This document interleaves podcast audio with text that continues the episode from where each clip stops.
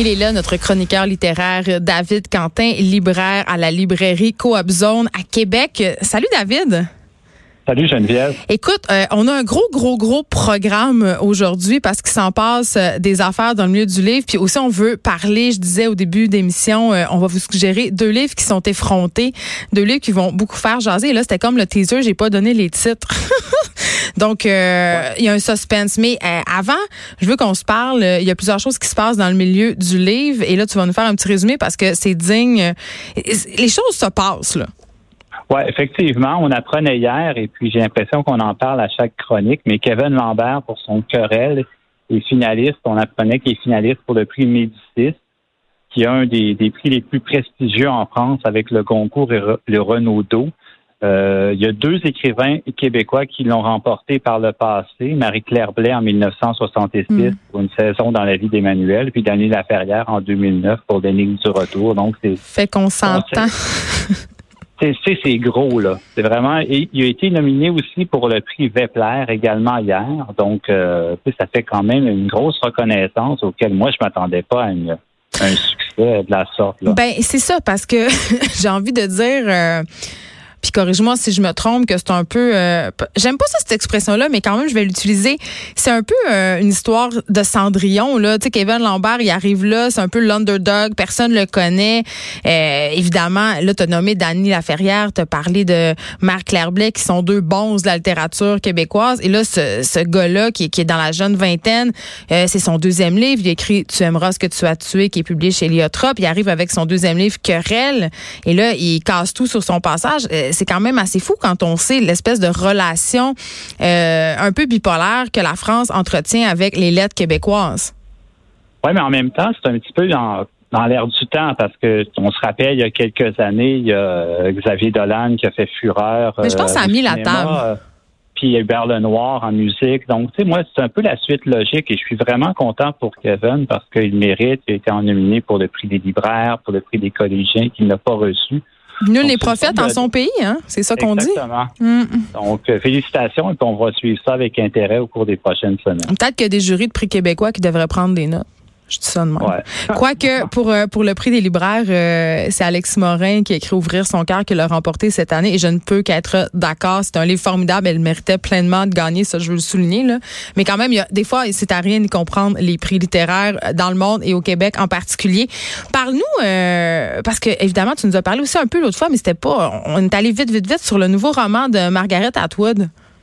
Oui, il sort aujourd'hui en librairie en version originale anglaise. Euh, euh, il va paraître dans un mois chez Lafon en version française, donc le 11 octobre.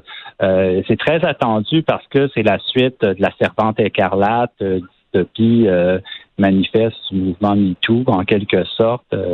et 35 ans plus tard, elle revient avec la suite. Et moi, je l'ai pas lu encore, mais je trouvais ça intéressant. J'ai lu un article où elle disait que elle a écrit ce livre-là un petit peu parce qu'elle a réussi, elle a reçu beaucoup de questions de, de ses lecteurs, lectrices sur euh, la servante écarlate et elle a réfléchi beaucoup à ces, ces lettres qu'elle a reçues de questions qu'on lui posait pour un mhm. peu composer la suite. Et je trouve ça vraiment intéressant comme processus. Oui, euh, en tout cas, c'est très interactif. elle est finaliste pour euh, le prix Booker, on le disait il y a deux semaines, et là, finaliste également pour le Getter Prize. Donc, c'est c'est un événement. Qui est ce prix canadien euh, quand même assez prestigieux. Amélie Nothomb aussi. Euh... Ben, ça fait parler parce que la semaine dernière, on parlait du prix concours, puis un peu dans le feu de l'action, j'ai oublié de te parler d'Amélie Nothomb, qui est mhm. en tête des ventes euh, cette semaine en France pour son roman Soif. Euh, j'en ai plus en librairie, là, c'est parti, c'est un gros Oui, très, très populaire, là, Amélie Nothomb. Et elle est finaliste au prix Goncourt. Et ça, ça a fait beaucoup jaser parce que imagine si Amélie Nothomb remporte le prix Goncourt, ça va être un scandale. Pourquoi? Parce que c'est mal vu que quelqu'un qui vend énormément de livres, qui a un succès Ah oui, le, fameux snobisme littéraire. Ouais. Oh. C'est ça. Hey, J'aimerais tellement euh, ça qu'elle gagne. on va suivre ça avec intérêt aussi dans les semaines prochaines. Oh mon Dieu, c'est euh, j'aimerais tellement ça que le milieu littéraire soit mindfuck à ce point-là. ça serait, euh, je vais, je vais me faire un popcorn puis je vais suivre ça sérieusement. Le snobisme littéraire, euh, en tout cas, c'est quelque chose dont j'ai vraiment soupé. Bon, on l'a promis, on va faire deux suggestions de livres, des livres qui sont vraiment, et là je choisis le mot à, à dessin évidemment, des livres qui sont effrontés, des livres qui sont chocs, qui vont faire jaser. Je sais qu'on a ça le livre choc dont on sort pas indemne là, on veut pas dire ça, mais on le dit quand même. Ah, ayons pas peur d'être cliché des fois puis d'avoir l'air d'une mauvaise réplique de l'ancien compte David Quentin. Ouais, le, premier livre dont je vais te parler, on, en a glissé un mot il y a deux semaines. Euh, pour moi, c'est l'événement littéraire de la saison. Euh, je pense pas qu'il y a autre chose qui va battre ça parce que c'est un livre très fort. Ça s'appelle Chienne. C'est un premier livre de Marie-Pierre Lafontaine qui paraît chez Héliotrope. Ça, ça sera en librairie demain, compté de demain. Et la raison pourquoi c'est un livre choc, c'est que c'est un livre où elle parle euh, d'inceste, de violence qu'elle a subi euh, durant son enfance euh, par son père, une violence, une cruauté physique, psychologique. Et ce qui en fait un livre extraordinaire, moi je trouve, c'est que c'est pas seulement un témoignage, c'est vraiment, on est dans une écriture qui est très très forte. Tu, sais, tu, l'as commencé, tu l'as lu et tu as vu dès le début, on est, on est vraiment happé par cette écriture. Mais ça ressemble à rien.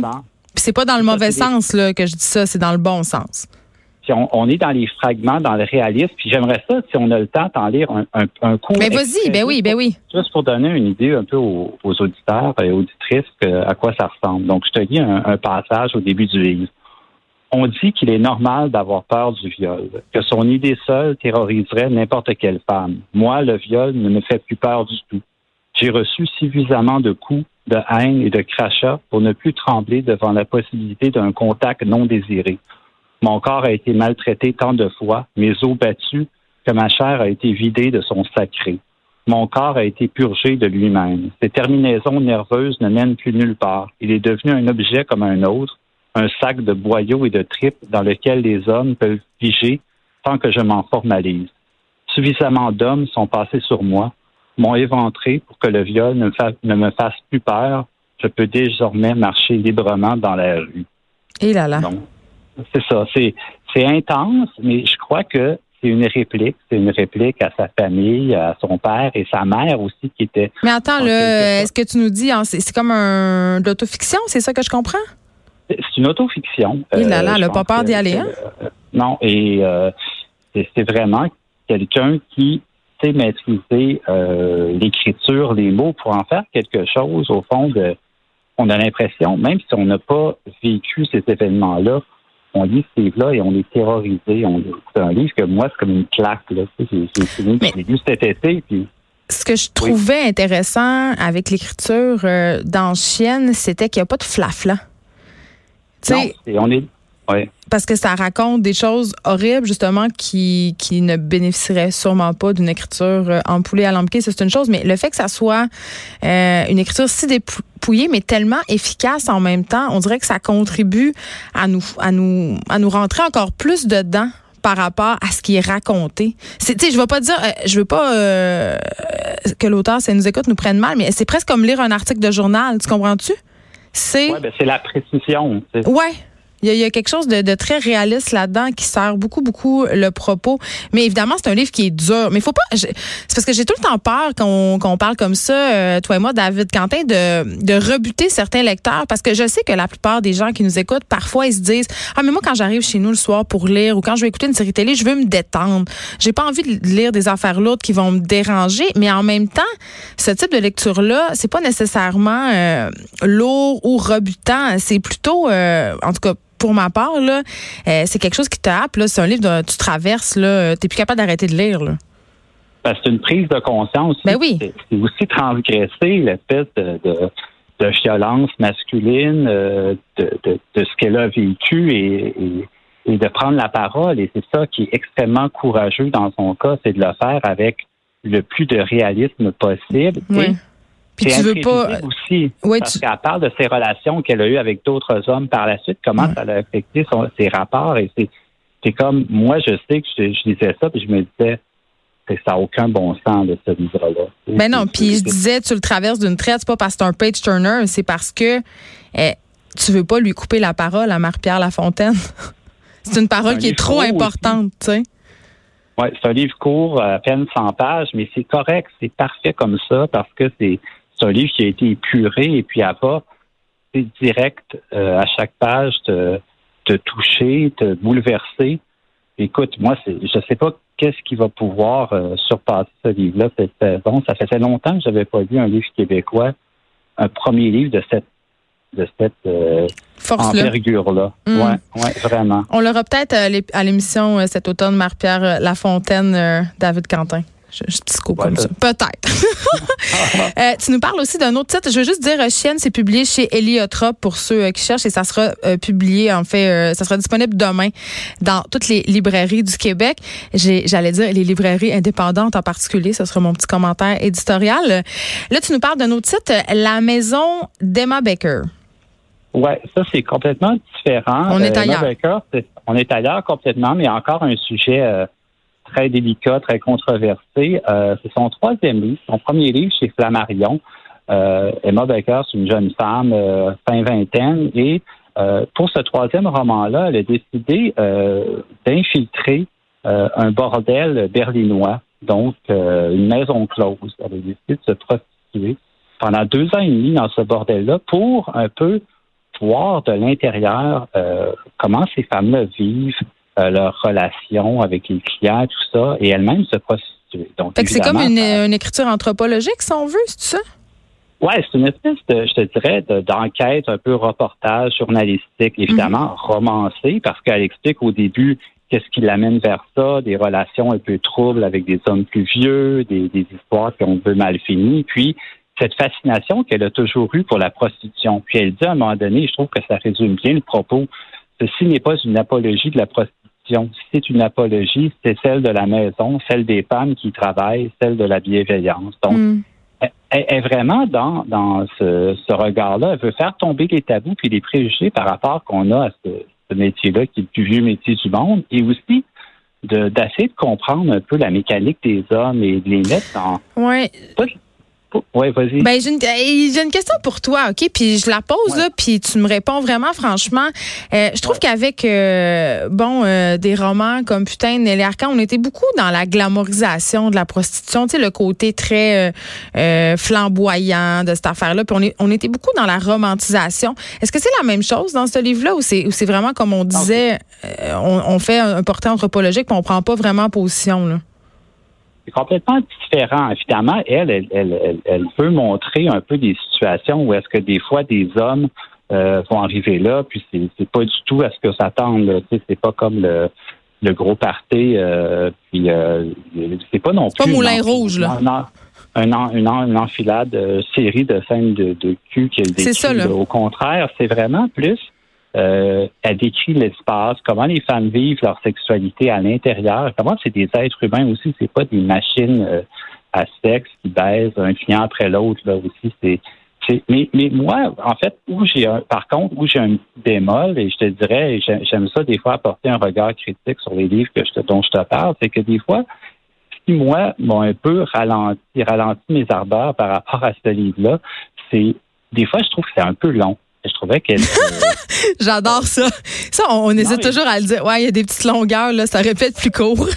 elle, elle, aurait pu, euh, disons, éviter des fois, puis aussi l'écriture, des fois, est un peu empoulée. Ouais. Ça, je trouvais que la, la, démarche est vraiment intéressante. Le sujet, et j'encourage les gens à les découvrir parce qu'ils vont en entendre parler. Il sort euh, aujourd'hui en librairie. Mais ne serait-ce que par le sujet. C'est sûr que ça, les livres qui touchent à la prostitution et à toutes ces affaires-là tout le temps euh, crée un certain engouement et c'est peut-être un peu ça souvent que je déplace c'est que le sujet souvent de ce type de roman là puis là je veux pas c'est pas je parle pas de Nelly Arcan là c'est pas ça que je veux dire mais éclipse un petit peu la littérature à qui se trouve à l'intérieur ou pas mettons Ouais, puis il y avait, on tombe pas dans le voyeurisme. Mais c'est ça. C'est pas ça, c'est pas after là. C'est pas euh, un espèce de, de, roman un peu cliché porno. Tu sais, Donc c'est vraiment, une démarche anthropologique anthropologique, c'est vraiment intéressant. Puis finaliste au Renaudot d'ailleurs. Euh, finaliste au prix Télérama également, France Culture. Donc, c'est un livre qui... Mais c'est un premier livre aussi, elle avait 23 ans, non? Ou... Elle, elle a début, elle a fin vingtaine. C'est son, son premier livre chez Flammarion, mais c'est son troisième livre. Elle avait publié deux autres livres euh, chez De Noël, qui avait connu plus ou moins de succès, mais on peut dire que c'est vraiment son, son, premier grand livre. Et puis, euh, c'est une rentrée remarquée. On en parle beaucoup en France présentement. Et je trouvais que ça... J'étais curieux de le lire. Comme je te dis, je suis pas complètement convaincu sur le plan de l'écriture. Peut-être que comparé à la chienne, c'est moins fort, mais j'aime beaucoup sa démarche, son point de vue, son regard qu'elle pose sur ces femmes-là. C'est vraiment le regard féminin posé sur le bordel. Puis c'est rare qu'on voit ça. Il y a quelques années, j'avais lu un livre aussi qui est fort intéressant qui s'appelle Future Sex d'une journaliste qui s'appelle Emily Witt, qui elle voulait faire une espèce d'enquête sur la sexualité dans notre société ultra-moderne, puis elle se promenait un peu partout, puis elle essaie de découvrir des nouvelles façons de faire l'amour et de l'amour en ligne aussi, tout ça. Donc, ça a l'air des réseaux sociaux. Donc, je trouve ça, on en voit de plus en plus parce que même si on vit dans une société qui est hyper euh, sexuelle, ben, parler de la sexualité, c'est toujours un sujet très tabou. Oui, puis on, on en parle aussi souvent de façon excessivement cliché. Je comprends que c'est pas le cas pour le livre d'Emma Baker. Ça s'appelle La Maison. C'est publié chez Flammarion. Merci beaucoup d'avoir euh, été avec nous, David Canté. On te retrouve mardi prochain. Pendant ce temps-là, tu vas continuer à aller donner d'excellents conseils de lecture à la librairie Coop Zone. C'est déjà tout pour nous. On se retrouve demain de 1 à 3. Mario Dumont suit dans quelques instants. À demain.